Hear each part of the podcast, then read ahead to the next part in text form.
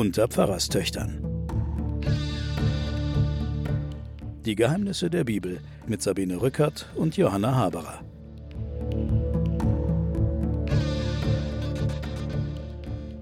Liebe Hörerinnen und Hörer, ich begrüße Sie zu einer neuen Folge der Pfarrerstöchter und der Geheimnisse der Bibel. Mir gegenüber sitzt meine Schwester Johanna, die kennen Sie jetzt langsam schon. Und ich bin Sabine Rückert von der Zeit. Hallo. Wir kommen zum Buch Joshua und ich bin darüber sehr froh, dass wir den Mose jetzt durchschritten haben. Also fünf Bücher Mose. Mir hängt die Zunge bis zu den Knien heraus. Wir haben äh, das Rote Meer durchschritten und den Jordan. Ja. Gleich. Den, den haben, Jordan haben wir noch nicht durchschritten. Ja, das aber kommt da kommt jetzt. jetzt, Ja, das ja? kommt jetzt. Also, das neue Buch Joshua ist jetzt eines mit einer erheblichen Dynamik.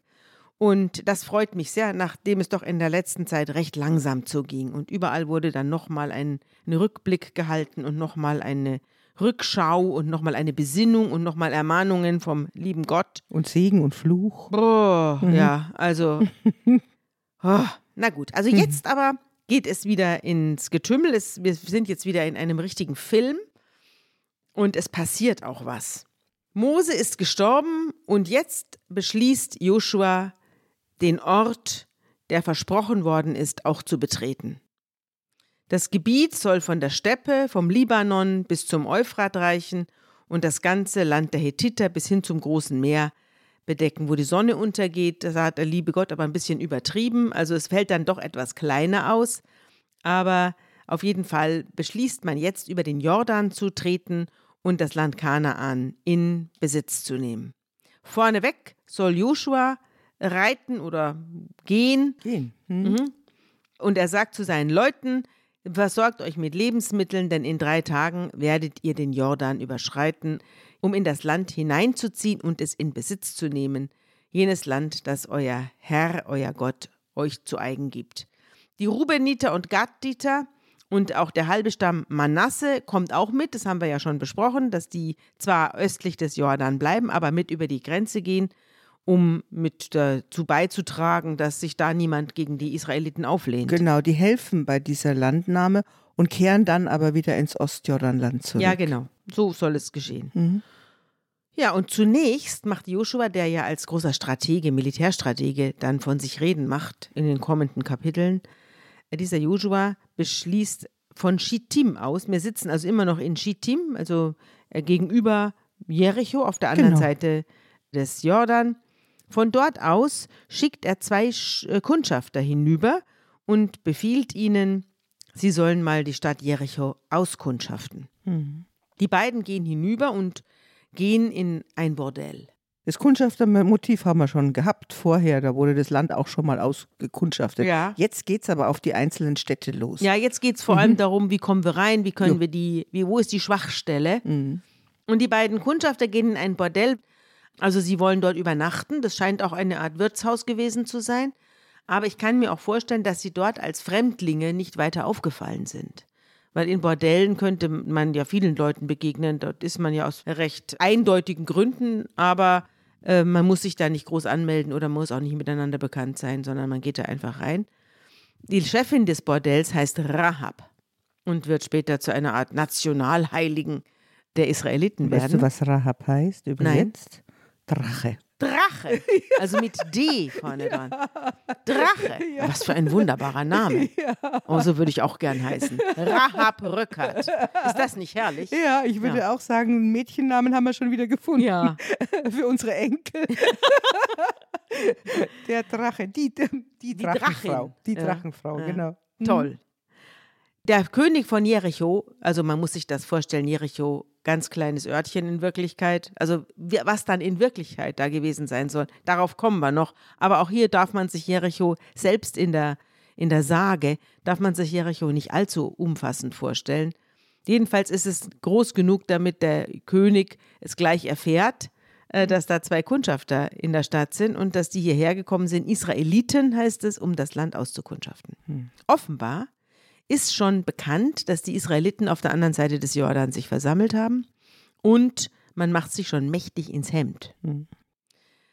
Der König von Jericho schickt Boten zu Rahab und lässt ihr sagen, gib mal die beiden Männer raus, die bei dir da untergeschlüpft sind, denn sie sind gekommen, um das Land zu auskundschaften. Also offenbar weiß jeder, dass er da zwei Kundschafter sind. Also es scheint sich schon rumgesprochen zu haben. Und die Rahab nimmt die beiden Kundschafter und versteckt sie. Zu den Boten sagt sie, die beiden Männer sind zu mir gekommen, aber ich wusste nicht gar nicht, wer die sind. Und als es dunkel geworden ist, da sind sie wieder gegangen. Ich weiß aber nicht wohin. Ihr könnt ihnen ja nachlaufen, dann holt er sie vielleicht noch ein. Aber in Wirklichkeit hat sie die Männer auf das Flachdach ihres Hauses geführt und sie dort unter Flachsstängeln verborgen. Sie hat dort den Flachs ausgelegt zum Trocknen und darunter verborgen sind jetzt die beiden Kundschafter. Natürlich, die Gefolgsleute des Königs rennen aus der Stadt, aus dem Stadttor heraus und suchen Richtung Jordan äh, bei den Furten, wo die jetzt gewesen sein könnten. Und hinter ihnen wird das Stadttor geschlossen, aber sie finden niemanden. Und die beiden Männer, die sie da oben versteckt hat, zu denen sagt Rahab, ich weiß, dass der Herr euch das Land gegeben hat und dass uns Furcht vor euch befallen hat und alle Bewohner des Landes aus Angst vor euch vergehen. Denn wir haben gehört, wie der Herr das Wasser des Schilfmeers euretwegen austrocknen ließ und ihr aus Ägypten ausgezogen seid. Und wir wissen auch und wir haben auch gehört, was ihr mit all den Königen der Amoriter jenseits des Jordan schon gemacht habt. Und als wir das gehört haben, zerschmolz unser Herz und uns stockte euretwegen der Atem. Denn der Herr, euer Gott, ist Gott droben im Himmel und hier drunten auf der Erde. Das hört sich aber schon nach Sonntaggottesdienst an. Ne? Das hört sich schon nach Babylon an und mhm. große Synagoge und ja. so, ja. Und jetzt schwört mir, dass ihr meine Familie und die Familie, also meine ganzen Verwandten äh, wegen des Wohlwollens, das ich euch hier erweise, verschont, wenn ihr diese Stadt niederrennen werdet, was zweifellos der Fall sein wird. Und ihr gebt mir ein sicheres Zeichen dafür, dass ihr meine Vater, meine Mutter, meine Brüder, meine Schwestern und alles, was ihnen gehört, am Leben lasst und bei ihnen belasst und dass ihr sie bewahrt vor dem Tod und vor der Ausraubung. Und die Männer versprechen ihr, die beiden Kundschafter, wir bürgen mit unserem Leben für euch, wenn ihr bloß unsere Sache nicht verratet. Und wir werden alle verschonen. Und daraufhin lässt die Frau, also die Rahab, ein Seil durch ihr Fenster hinab. Die äh, Rahab, muss man wissen, wohnt, deren Haus ist in die Stadtmauer eingebaut. Direkt an der Stadtgrenze, mhm. genau. Also das Haus ist Teil der Stadtmauer. Sie hat also ein mhm. Fenster mhm. zur Stadtmauer raus. Und da lässt sie das Seil herab und lässt die Kundschafter hinaussteigen. Und sie rät ihnen, geht ins Gebirge, damit eure Verfolger euch nicht finden und haltet euch drei Tage lang verborgen, bis die Verfolger wieder da sind und dann könnt ihr eures Weges weiterziehen. Und die Männer, die beiden Kundschafter, sagen zu ihr, wir können den Eid, dass wir alles verschonen, was deiner, zu deiner Familie gehört, nur halten, wenn zwei Dinge erfüllt sind. Erstens, wenn wir in das Land eindringen, musst du eine geflochtene rote Schnur ans Fenster binden, an jenes Fenster nämlich, an durch das du uns herabgelassen hast, und du musst deinen Vater, deine Mutter, deine Brüder und die ganze Familie in deinem Haus versammeln. Also die können jetzt nicht über die Stadt verteilt wohnen. Und jeder, der aus der Türe deines Hauses tritt, ist selber schuld, wenn dann sein Blut vergossen also wird. Also verrammeln heißt das auf ja, Deutsch. Sie müssen sich verrammeln sie müssen die ganze Haus. Familie zusammenholen. Wahrscheinlich hat sie jetzt eine Menge Cousins und Cousinen ja, und sonstige Anverwandten. Ja. Mhm. Und die alle vorher gesagt haben, Rahab ist vom Wege abgekommen genau. und so weiter. Rahab, das schwarze Schaf in der Familie, Mhm. hatte ein Bordell und so. Und jetzt alle, oh, die liebe Rahab, Genau so zu es der gewesen gehen wir sein. mal, die besuchen wir ausführlich. Ja, ja. Und Rahab ist natürlich dadurch in ihrer Familienhierarchie nach oben katapultiert worden durch diese Tat. Und die beiden Kundschafter sagen zu ihr, auch wenn du unsere Sache verrätst, halten wir nicht unseren Eid. Also wenn du jetzt rumerzählst, äh, dass wir hier wiederkommen und so weiter und äh, hier die Stadt ausgekundschaftet haben, dann halten wir uns auch nicht dran. Aber sie schwört, dass sie es nicht macht und lässt sich darauf ein. Und dann lässt sie die beiden abziehen und die Männer gehen und bleiben drei Tage versteckt im Gebirge. Die Verfolger finden sie nicht und dann machen sie sich auf den Rückweg durch den Jordan und kommen zu Joshua, dem Sohn des Nun, und erzählen ihm alles, was sie erfahren haben und sagen, der Herr hat uns das ganze Land ausgeliefert. Alle Bewohner des Landes vergehen aus Angst vor uns. Also eigentlich eine entzückende Geschichte, irgendwie so eine Kriegsgeschichte, wie es viele gibt. Gibt es ja in den anderen nationalen Überlieferungen auch. Gerade die Hure, die jemanden beschützt. Aber in dem Fall ist es ja eigentlich eine völlig sinnlose Geschichte, ehrlich gesagt, weil es ergibt sich nicht aus dem strategischen Wollen von dem Joshua oder von im Interesse des Landes Israel. Weil was sollen die da auskundschaften? Was sollen die da? Mhm. Was haben sie dort gesehen? Sie haben weder was gesehen, sondern sie waren nur da. Ja, es gibt aber eine Theorie und die werde ich nachher erörtern. Es gibt ja, eine, Theorie. Auch eine Theorie. Ah, du hast auch eine Theorie. Ja. Meine Theorie ist nicht von mir. Das ist, unterscheidet meine, uns. Meine Theorie ist. Ist die wirklich von dir oder hast du die auch irgendwo äh, her? Gott, wir bereiten uns doch hier ständig vor. Also, äh, meine Theorie ist die, dieses ganze Buch Joshua, das kümmert sich ja um die Frage, erstens, wie können wir dieses Israel und Juda wieder zu einem Volk zusammendenken? Und das andere ist die Vorstellung, wie können wir mit den Leuten, das war ja kein unbewohntes Land, wie können wir mit den Leuten, die schon da waren, zusammenleben? Und also muss ich erklären, wieso es eine nicht israelische und nicht jüdische Sippe einer äh, Erzmutter oder einer Mutter Rahab gibt. Ja. Da leben nämlich Ausländer. Eine Erzheilige. Da mhm. leben nämlich Ausländer. Mhm. Und die sind irgendwann einmal Erzmütter unseres Landes. Wir haben ähnliche Phänomene noch mit der Ruth, die werden wir später mal kennenlernen. Ja. Es gibt also zwei äh, Mütter des Landes Israel, des Volkes die Israel. keine Israelitinnen sind. Genau, die erstens nicht so sehr angesehen sind in ihrem Beruf mhm. und zweitens keine Israeliten sind. Ah. Und wie man das erklärt, da muss man doch irgendeine riesen Story drum ja. binden, ja. weil ich wüsste nicht, was aus strategischen Gründen, die da auf dem Dach von der Rahab zu tun hätten. Ja. Du meinst also wieder so wie bei Adam und Eva und so weiter. Es wird ein etwas vorgefunden, nämlich wir haben hier zwei Heilige, die zwei äh, Nationalheilige, die aber beide nicht zur Nation gehören. Ja. Jetzt müssen wir eine Story erfinden, ja. wie, die da rein, wie die dazu gekommen wie sind. Wie die dazu gekommen sich diesen Posten zu erarbeiten. Genau, und dann deswegen, und da erklärt sich jetzt mhm. auch, mhm. warum die ein Riesenbekenntnis zu diesem Gott ablegt. Die bekennt ja dann, und wir haben die ganze Geschichte gehört und sie sind durch das Rote Meer gegangen und Gott hat euch geführt und ihr habt den großen Gott, der alles niedermacht vor euch und mhm. so. Das Bekenntnis der Rahab ist sozusagen die Voraussetzung, dass sie ein Teil des Volkes wird, obwohl Ausländerin. Mhm. Und vermutlich sich äh, dann doch gegen alle Gebote mit dem Volk Israel vermischt hat und mhm. äh, zu einer Art Großmutter der Enkel wurde. Mhm. Hm? Ich habe auch eine Theorie, was die Rahab angeht. Die ist auch nicht von mir. Aber ich kann es jetzt noch nicht erzählen, weil jetzt versteht man es noch nicht. Später versteht es dann die Hörerin und der Hörer.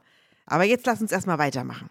Also, die äh, Kundschafter sind zurück und die Israeliten brechen von Schittim aus auf. Die Bundeslade zieht auch mit. Ja, die macht sich sozusagen selbst Beine. Ja, die hm? äh, Bundeslade, wenn ihr die Bundeslade des Herrn eures Gottes seht und die levitischen Priester, die sie tragen, dann sollt ihr auch von dort, wo ihr gerade seid, aufbrechen und ihr folgen. Nur müsst ihr zwischen ihr und euch einen Abstand von 2000 Ellen lassen. Also man darf nicht so nah rankommen an die ja. Bundeslade. Mhm. Sonst geht es einem nicht auffahren gut. sozusagen, mhm. bitte Abstand halten und die Bundeslade, die navigiert euch jetzt durchs Gebirge und wo auch immer ihr hin ja. muss, weil die Leute wissen ja nicht, wie sie am besten laufen, aber die Lade tut das. Die, die Lade weiß es. Ja, die mhm. Lade weiß es. Mhm. Und der Herr sagt zu Joshua, heute mache ich dich ganz groß vor den Augen Israels, damit alle erkennen, dass ich mit dir bin, so wie ich mit Mose gewesen bin.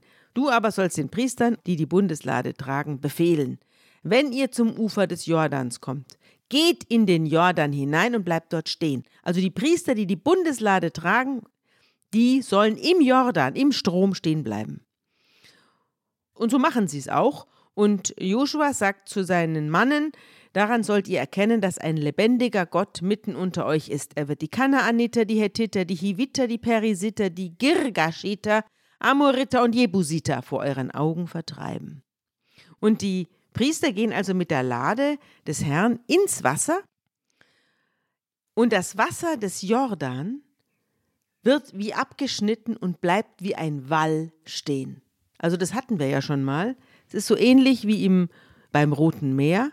Der Jordan führt besonders viel Wasser, denn wir haben Frühling und normalerweise tritt der Jordan über die Ufer äh, während der Erntezeit, da blieben die Fluten im Jordan stehen, das von oben herabkommende Wasser stand wie ein Wall in weiter Entfernung bei der Stadt Adam.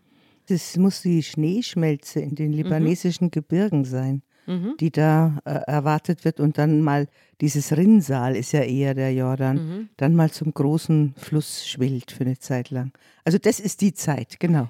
Die Stadt Adam ist da, wo der Jabok in den Jordan einmündet. Das ist ja auch wieder ein, Kennen wir schon. ja, Mhm. ein sehr geschichtsträchtiger Ort, einige Kilometer nördlich von Jericho. Das steht hier bei mir in meinen Fußnoten.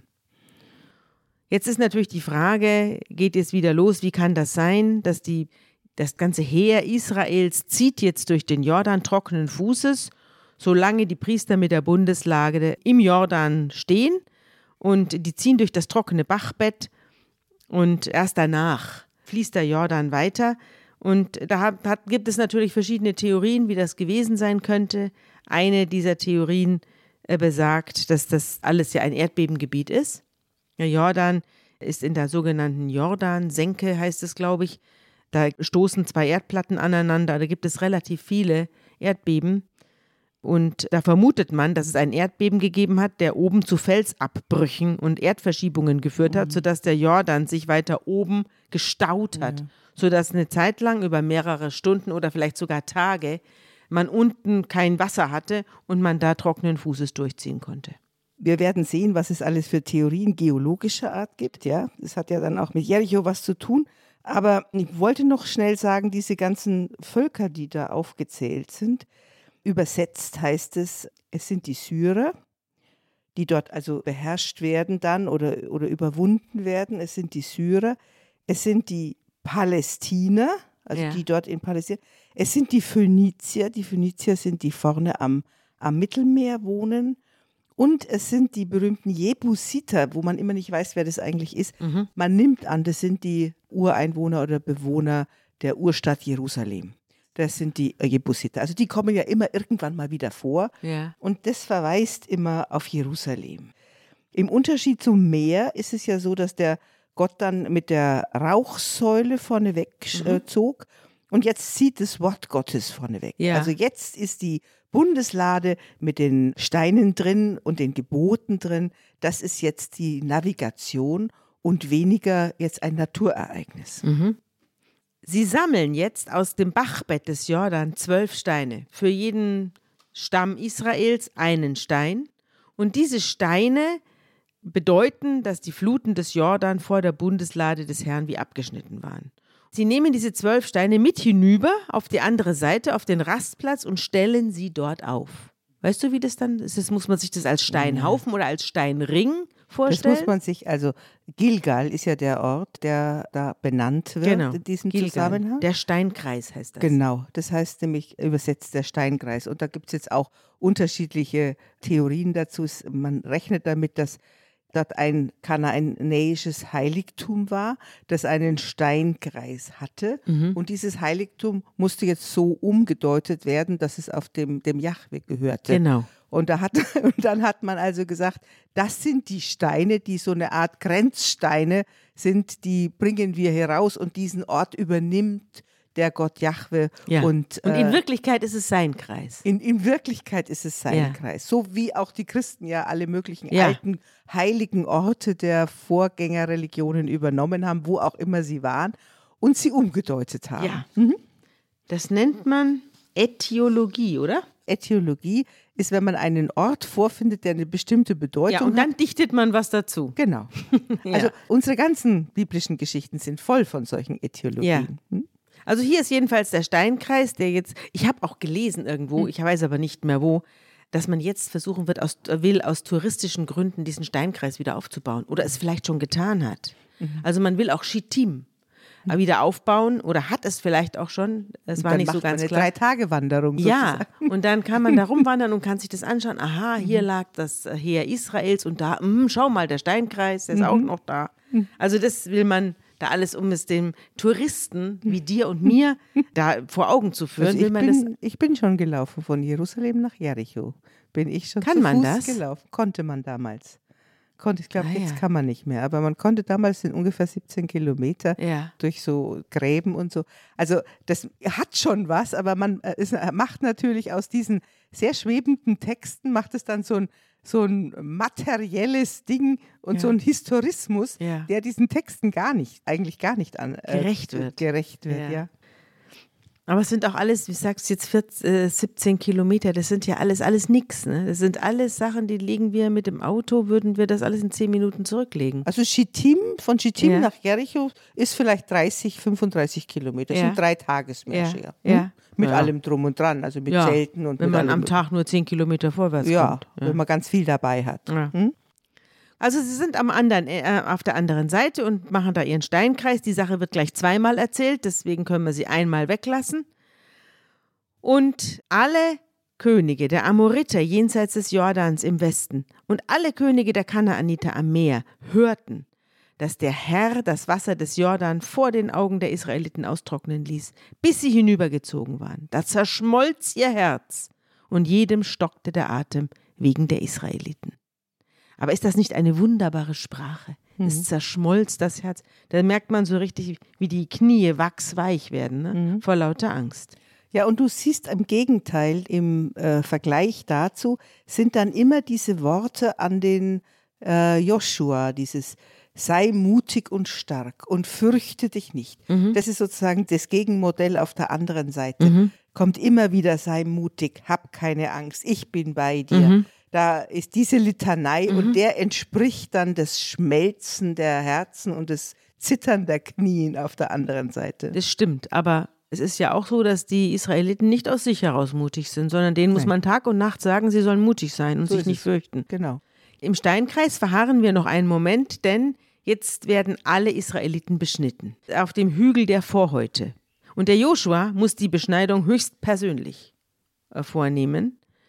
Denn alle Beschnittenen, die von Mose damals beschnitten worden sind, beim Auszug aus Ägypten, die sind verstorben und als das Volk ausgezogen war, waren alle beschnitten, aber alle, die im, äh, nach dem Auszug aus Ägypten unterwegs in der Wüste geboren worden sind, die hatte man nicht beschnitten. Und deswegen besteht das Volk Israel jetzt aus lauter Nicht-Beschnittenen und das kann nicht so bleiben. Aber das ist auch vermutlich historisch gesehen auch eine Äthiologie. Man nimmt auch an, dass es da einen Hügel gegeben hat, der in irgendeiner Weise was mit Beschneidungen zu tun hat. Und dann Ja. hat man, dann hat man da die Station erzählt, Ja. wo man dann noch einmal im Land die Beschneidung äh, legitimiert und Ah. die Beschneidung noch einmal als das Ritual, jetzt bekommen wir, jetzt sind wir Ja. ein Volk, ein beschnittenes Volk, wir bekommen jetzt das Land mit dem Bund mit Gott im Rücken. Also Mhm. diese drei Motive sind hier wieder zusammen, weil die Beschneidung ist ja auch ein Zeichen des Bundes mit Gott. Ja, und die mussten auch mehrere Tage jetzt da bleiben, bis die alle wieder gesund waren. Das war nämlich keine schöne Sache hier. Mit einem Steinmesser, das steht auch noch dabei, wie das durchgeführt worden ist. Also sehr schön ist es nicht gewesen. Und da waren sie also eine ganze Weile, bis alle ausgeheilt waren. Und dann konnten sie erst das Land betreten, in dem Milch und Honig fließen. Und der Herr sagte zu Joshua, Heute habe ich die ägyptische Schande von euch abgewälzt. Darum nennt man diesen Ort bis zum heutigen Tag Gilgal, Wälzplatz.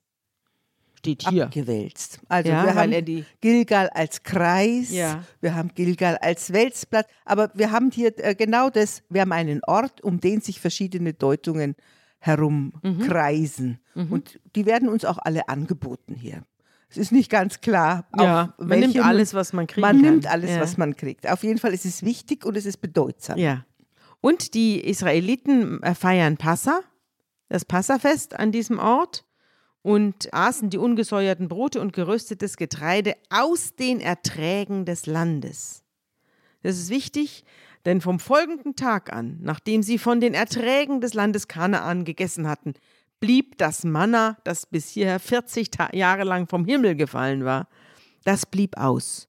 Und von da an hatten die Israeliten kein Manna mehr, denn sie aßen in jenem Jahr von der Ernte des Landes Kanaan. Damit ist die Landübergabe Besiegelt. bis gefeiert auch schon. Hm? Und jetzt kommt eine ganz interessante Geschichte, denn Joshua, man zieht jetzt auf Jericho zu und Joshua zieht voraus und hält Ausschau und da sieht er plötzlich einen Mann mit einem gezückten Schwert in der Hand vor sich stehen.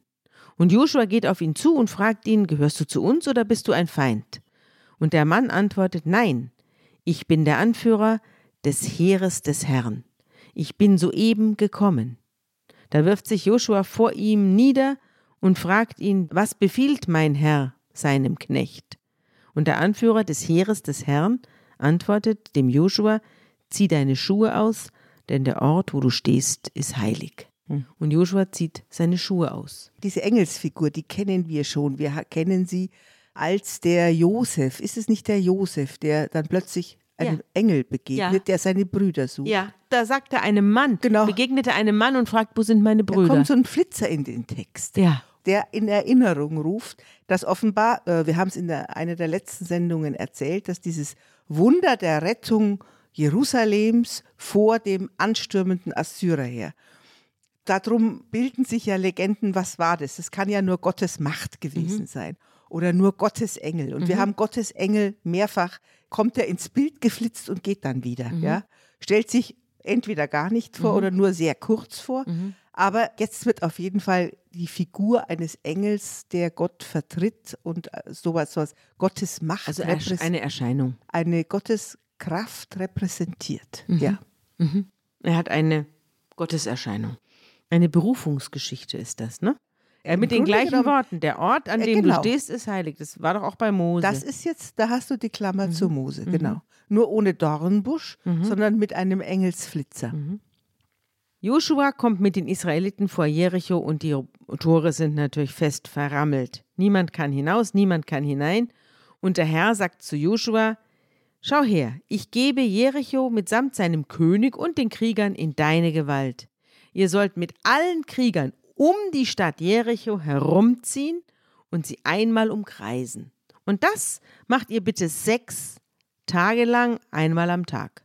Sieben Priester sollen sieben Widderhörner vor der Lade, also vor der Bundeslade Gottes, hertragen. Und am siebten Tag sollt ihr nicht einmal um die Stadt ziehen, sondern siebenmal. Und die Priester sollen in ihre Hörner blasen. Und wenn die Widderhörner geblasen werden und ihr den Hörnerschall hört, dann soll das ganze Volk in lautes Kriegsgebrüll ausbrechen. So sagt es ihnen.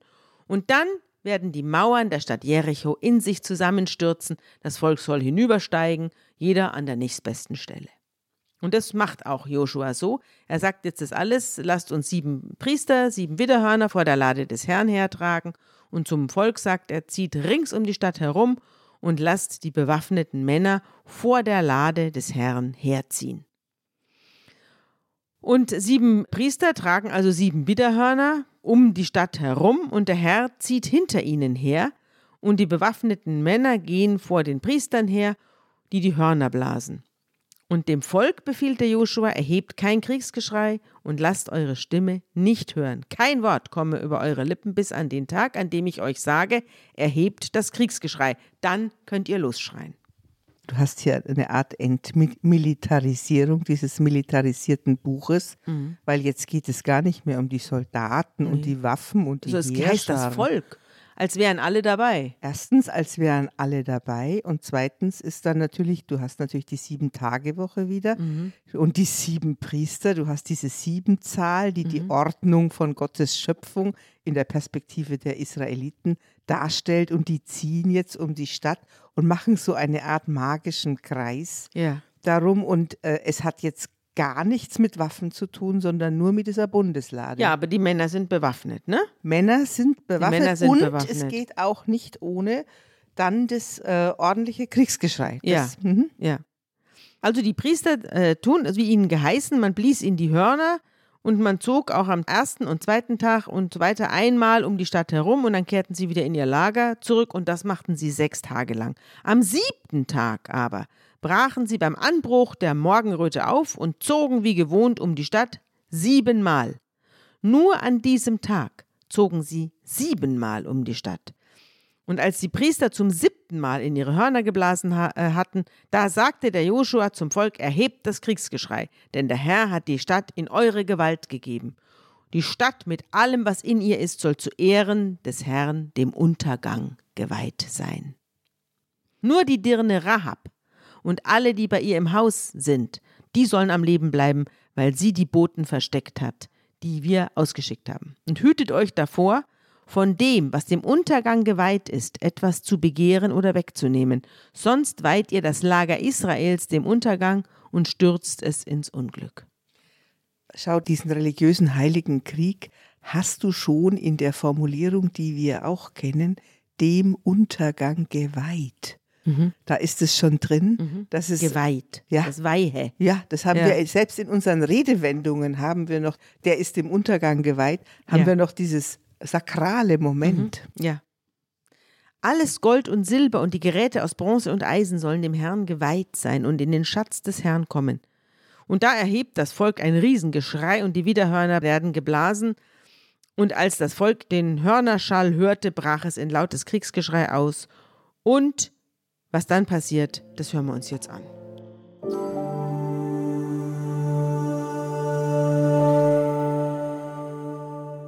Da erhob das Volk ein Kriegsgeschrei, und man blies die Posaunen. Und als das Volk den Schall der Posaunen hörte, erhob es ein großes Kriegsgeschrei.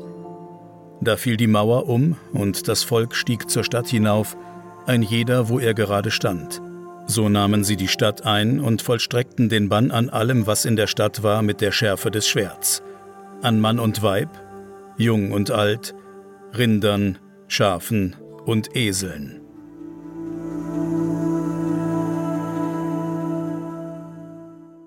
Sogar die Esel hat's getroffen, Johanna. Nichts blieb unverschont, außer Rahab. Genau, und ihre ganze Familie. Denn der Joshua sagte, geht in das Haus der Dirne und holt von dort die Frau und alles, was ihr gehört und wie ihr ihr es geschworen habt. Da gingen die jungen Männer, die Kundschafter und holten die Rahab, ihren Vater, Mutter, Brüder und alles, was ihr gehörte und führten die ganze Verwandtschaft aus der Stadt heraus und wiesen ihnen einen Platz außerhalb des Lagers Israel an. Die Stadt aber und alles, was darin war, brannte man nieder. Nur das Silber und Gold und die Geräte aus Bronze und Eisen brachte man in den Schatz im Hause des Herrn. Die Dirne Rahab und die Familie ihres Vaters und alles, was ihr gehörte, ließ Joshua am Leben, so wohnt ihre Familie bis heute mitten in Israel. Denn Rahab hatte die Boten versteckt, die Joshua ausgesandt hatte. Hier hat man jetzt wieder den Grund, warum man die lange Story von der Rahab, der Ja, Drachenfrau, erzählt hat. Genau. Und Joshua schwor, verflucht beim Herrn sei jeder Mann, der es unternimmt, diese Stadt Jericho wieder aufzubauen. Seinen Erstgeborenen soll es ihn kosten, wenn er sie neu gründet, und seinen Jüngsten, wenn er die Tore wieder aufrichtet. Der Herr war mit Joshua und sein Ruhm verbreitete sich im ganzen Land. Soweit sind wir heute gelangt. Das ist, äh, das haben wir auch alle im Religionsunterricht gemacht. Ja, also das ist ja auch ganz berühmt. ganz ich mein, berühmte die- Szene. Die, Ja, die einstürzenden Mauern von Jericho, die kann man ja, gibt es ja unendliche Bilder auch dazu. Mhm. Und Kirchenfenster und sonst wo. Also das ist ja ein tolles Bild auch. Und die Schofare, diese Posaunen, die dann äh, und die Priester, die da drumrum laufen. Also ich kann mich noch deutlich erinnern, glaube ich, dritte Klasse mussten wir dann diese ganzen Heerscharen, die da um die Stadt laufen, malen. Eine richtige Prozession Ja. ist es. Eine siebentägige Prozession Ja. wird da geschildert. Interessant finde ich, dass man damals schon wusste, dass Schall etwas einstürzen lassen kann. Das, Das ist doch interessant. Also wir, wir wissen ja heute, dass Schall Fenster springen lässt Hm. und äh, Sachen tatsächlich durch Schallwellen kaputt gemacht werden können. Aber das wusste man damals offenbar auch schon. Ich frage mich, woher? Woher wussten die Leute, dass Schall etwas zerstören kann? Die hatten doch gar nicht diese Verstärkungsmöglichkeiten von Schall, die wir heute haben. Die kannten auch keine Tiefflieger oder Kamikazes. Aber sie hatten eine Vorstellung davon, das stimmt. Ja, das ist, das finde ich Manche- interessant. Wir wissen, wir haben ja öfter schon gesagt, dass die Ägypter zum Beispiel ganz viel naturwissenschaftliches Wissen hatten, das ja in Mhm. Israel auch weiter verarbeitet wurde. Ich würde dir gerne einen Soundtrack vorspielen und zwar der sogenannten Jericho-Trompete. Hör dir das mal an.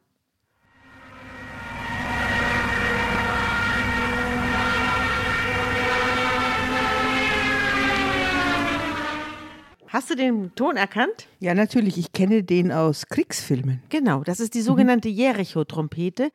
Und das ist eine Sirene, die man bis Mitte des Zweiten Weltkriegs an den Fahrwerksbeinen der deutschen Sturzkampfflugzeuge des Typs Ju-87 angebracht hat. Und dadurch, dass man die angebracht hat, haben die dieses fürchterliche, also das bedient sich natürlich an diesen Widerhörnern des Einsturzes von Jericho, aber der Sinn war, dass man Angst machen wollte. Durch den Fahrtwind wurden die angetrieben und diese Sirenen äh, sollten also den Feind destabilisieren und ihm Angst machen. Aber da siehst du doch, was für ein, also was für eine Wirkung von diesen Uraltgeschichten als Weltkulturerbe ausgeht, dass du erstens auf diesen Mechanismus des Angstmachens setzt und dass du den dann in einem Krieg im 20. Jahrhundert immer noch mit dem Begriff Jericho-Trompete Ja. ansetzt. Also diese Dynamik zwischen fürchte dich nicht und sei mutig und es schlottern die anderen vor Angst und dann kommt die Trompete dazu. Diese Dynamik ist offensichtlich so in den Köpfen von den Leuten drin, dass sie auf ihre Stuckas dann diese Dinger gebaut haben, um mit Schall Angst zu machen. Ja. Jericho ist ein, habe ich auch ermittelt jetzt, also wie es zu dieser ganzen Sache kommen konnte. Jericho ist ein, der Name kommt von dem Mondgott Jarich. Also da, da merkt man schon, es handelt sich nicht um eine israelische Wortschöpfung, sondern es handelt sich um einen anderen Gott, also den Mondgott Irgendwie Jarich. kananäisch, ja. Ja. Mhm. Und Jericho war eine uralte Siedlung, eine der ersten Siedlungen überhaupt in dieser ganzen Gegend. Im 9. Jahrtausend vor Christus war die schon besiedelt und es ist der erste bekannte Turmbau, also der erste bekannte Turm, der je gebaut worden ist, war der von Jericho. 8,25 Meter hoch mit einem Basisdurchmesser von 8 Metern und ganz berühmt die erste weltweit älteste bekannte Treppe mit 22 Stufen. Die findet man in Jericho. Und Jericho wurde also mehrfach ausgegraben von verschiedenen Archäologen. Die meisten haben gesagt, ja, also Jericho war zu dieser Zeit, in der diese Geschichte gespielt haben soll, war da gar nichts. Da war Wiese. absolut, nee, da war schon, weil ja 8000 Steine. Jahre war, eine, war natürlich eine uralte Siedlung, aber verlassen, da war gar nichts los. Getrümmer. Ja. Und äh, dann gibt es natürlich die religiös äh, Beseelten, das sieht man auch wieder, dass die Wissenschaft doch immer auch der inneren Stimme folgt. Dann gibt es die religiös beseelten Wissenschaftler, sowohl christliche als auch jüdische, die da unbedingt die Bibel beim Wort nehmen wollen. Und die sagten, ja, es, also, es gibt natürlich Beweise, dass damals Jericho gestanden hat. Also gibt es unterschiedliche, da gibt auch wieder einen Wissenschaftlerstreit um alte Trümmer oder alte Glasscherben, wann die da äh, entstanden worden sein sollen. Langer Rede, wahrscheinlich war nix und es ist wirklich nur eine Geschichte. Aber es gibt eben auch Wissenschaftler, die behaupten und Archäologen, die behaupten, es sei alles so gewesen. Der Einsturz sei allerdings nicht durch die Trompeten erfolgt, sondern eben, rate mal, Na, sondern eben durch ein Erdbeben. durch Weil ein Erdbeben. da ist ja eben, da kommen ja zwei Scheiben aufeinander. der in diesem- Jordangraben. In diesem Jordangraben und da muss ein Erdbeben stattgefunden haben. Und da muss es auch Opfer gegeben haben und ähnliches. Daran erinnert es auf jeden Fall. Ja, also ein Erdbebengebiet ist das. Und Jericho wurde auch von Erdbeben auch zerstört. Nur ob es jetzt ausgerechnet zu dem Zeitpunkt gewesen sein soll, da die Israeliten um die Stadt ziehen, das wäre schon ein arger Zufall gewesen. Aber es gibt offensichtlich einen Ruf wie Donnerhall, dass damals eine sehr fortgeschrittene Technologie in einer tollen Stadt, deswegen auch Stadtmauer und, und große Steine und ganz sicher ist man da und so. Also eine Erinnerung, dass da eine besondere Architektur gewesen ist und dass man da besondere Techniken hatten, sich zu schützen. Ich glaube, die Erinnerung steckt schon in dem Namen Jericho dann mit drin. Ja. 1927 soll übrigens durch ein Erdbeben Wiederum, ja? der Fluss Jordan aufgestaut worden sein und 20 Stunden soll kein Wasser geflossen sein. Also 1927 war das letzte Erdbeben, das den Fluss Jordan tatsächlich künstlich aufgestaut Da hat. sagen jetzt manche, dieses Phänomen haben wir ja schon mal gesehen. Könnte es nicht das gleiche Phänomen sein, dass da die Israeliten mit ihrer Bundeslade in dem trockenen Jordan stehen? Könnte das nicht auch mit einem Erdbeben zusammenhängen? Ja, genau. Dann wäre auch alles schön beisammen hier. Ja. Der, ja. Und dann gibt es noch eine interessante Geschichte, die die Rahab betrifft. Und zwar habe ich einen Film gesehen mit einem Militärhistoriker, der äh, gesagt hat, er kann sich diese ganze Sache nur so vorstellen, dass die Rahab durch ihr rotes Seil, das sie aus dem Fenster hängen ließ, er sagt, was hat das für einen Sinn, wenn es an der Stadtmauer außen raushängt? Woher sollen dann die Israeliten, die in die Stadt strömen, wissen, dass das das Haus der Rahab ist? Das ist doch totaler Schwachsinn. Es ist doch nur so sinnvoll, wenn das ganze Konzert, das da um Jericho herum veranstaltet worden ist, mit den Israeliten, die da mit Widderhörnern um die Stadt ziehen, ein einziges Ablenkungsmanöver war. Genau. Und aus, an dem Seil, das die Rahab aus, das, aus dem Fenster hängte, kletterten die Israeliten ins Haus der Rahab und von da aus gelangten sie in die Stadt. So ein bisschen wie bei Odysseus und das, dem Pferd. Das wollte ich auch gerade sagen. Die Rahab ist das trojanische Pferd genau. der äh, Israeliten. Ja. Auch diese äh, Variante an Deutung gibt es. Ja. Also du hast die theologische Deutung, du hast die Du hast die geologische Deutung, du hast die archäologische Deutung mhm. und du hast dann die Deutung der äh, Militärstrategen. Jeder hat eine andere Idee, was das Körnchen Wahrheit in dieser Geschichte sein könnte. Ja, aber ich kann, finde das durchaus nachvollziehbar, dass man sich sagt, was soll da ein rotes Seil raushängen an der Außenmauer der Stadt? Das bringt doch gar nichts. Außer da klettert jemand hoch. Genau. Und das würde auch die herausragende Stellung der Rahab bei den Israeliten erklären. Mhm. Warum die so verehrt worden ist. Weil durch ihr Haus mhm. gelangte man in Wahrheit in die Stadt, während draußen die Trompeten riesen Rummel gemacht haben und die Leute haben oben über die Mauer geguckt und haben sich gedacht, um Himmels Willen, was kommt da?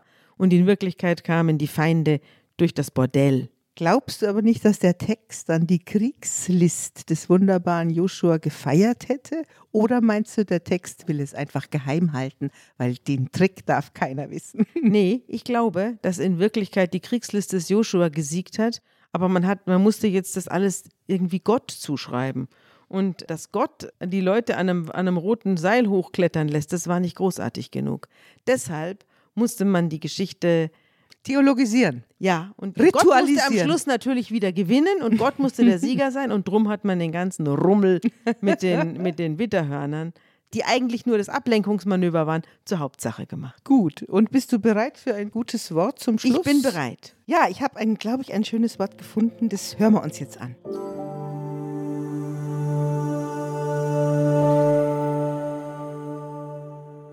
Ich freue mich und bin fröhlich über deine Güte dass du mein Elend ansiehst und kennst die Not meiner Seele und übergibst mich nicht in die Hände des Feindes. Du stellst meine Füße auf weiten Raum. Und woher hast du das gute Wort? Das gute Wort ist im Psalm 31, die Verse 8 und 9. Und ich fand dieses Bild von dem weiten Raum, wo alles geebnet wird, wo die Israeliten reingeben, ich glaube, das ist so das Gefühl, das die Texte wiedergeben wollen. Du stellst meine Füße auf weiten Raum. Es könnte auch ein Lied der Rahab sein. Könnte ein Lied der Rahab sein. Ja, tschüss Sabine für heute. Ja, und auf mhm. Wiedersehen, liebe Hörerinnen und Hörer. Und das nächste Mal geht es weiter mit Joshua. Und natürlich hat sich wieder einer nicht an die Gesetze Gottes gehalten. Und es gibt wieder ein Donnerwetter. Wie in jedem guten Hollywood-Film. Der berühmte Hammer aus dem Himmel. Ja, Hammer mhm. aus dem Weltall. Tschüss. Tschüss.